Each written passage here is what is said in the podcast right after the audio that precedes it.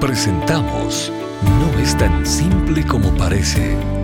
Las respuestas del doctor Miguel Núñez a tus preguntas del día a día. Bienvenidos.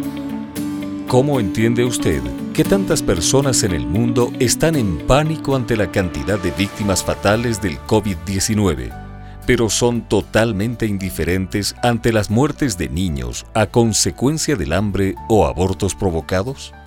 Bueno, yo creo que es una buena pregunta y yo creo que la respuesta responde a, diferentes, diferentes factores. En primer lugar, yo creo que la mayoría de la gente ni siquiera conocía que hay 15 a 16 mil niños cada 24 horas que mueren de hambre.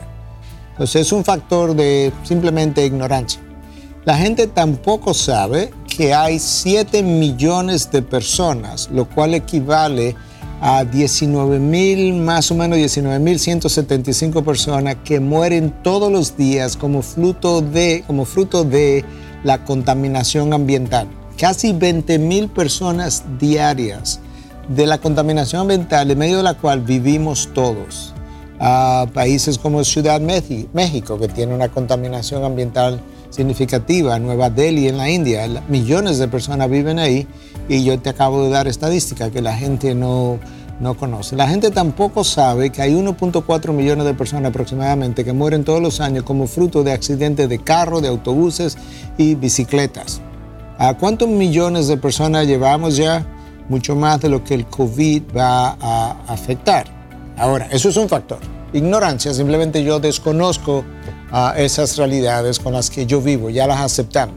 Si el COVID se convierte en un factor con el que tenemos que lidiar día a día, nos veremos en un año, en dos o en tres, también viviendo y aceptando esto como parte de la realidad en medio de la cual la raza humana tiene que, tiene que moverse. De hecho, ya hay voces pronunciándose en ese, en ese sentido. El otro factor es que aunque hay 2 billones de personas, 2 mil millones de personas viviendo con menos de un dólar al día, y de ese grupo que mueren 15 a 16 mil niños, sin contar los adultos, todos los días de hambre, ese no es mi mundo, eso a mí no me afecta, eso a mí no se me pega. Cuando ahora llega el COVID, donde amenaza mi mundo personal, ahora es otra cosa porque nosotros hemos vivido, como mucha gente me ha estado diciendo, como con una insensibilidad hacia el resto del mundo, siempre y cuando mi mundo personal, familiar, no sea afectado, no se vea amenazado. Nosotros hemos tenido vidas muy individuales y en ese individualismo nos hemos movido y eso mismo me lleva a una insensibilidad, porque siempre y cuando yo no sea afectado, el, factor económico, que las economías se pueden ir abajo, que mucha gente puede morir de hambre. Hay muchísima gente que puede vivir por meses y hasta por años sin producir un centavo más y nunca tendrá problemas económicos. Bueno, si la economía se prolonga cerrada, eso tampoco sería una amenaza. Pero cuando tú le dices a alguien que realmente trabaja el día a día, que sale a trabajar para ganárselo de ese día, para comer en la noche, traer comida a su casa, para ellos, la prolongación de este estado por dos semanas más es una amenaza enorme. Entonces tú puedes ver que si realmente te ves como ciudadano de un mundo y te preocupas por todo el mundo, entonces estas otras muertes también te tendrían cargado a tanto o más, porque son más numerosas que las muertes que el COVID está produciendo.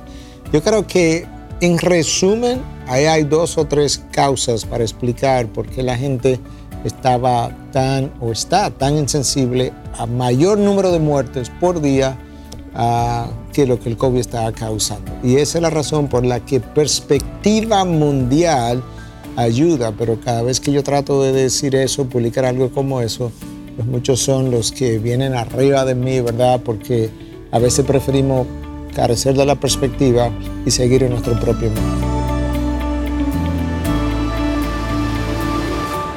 Tan simple como parece. Es una producción de Ministerios Integridad y Sabiduría.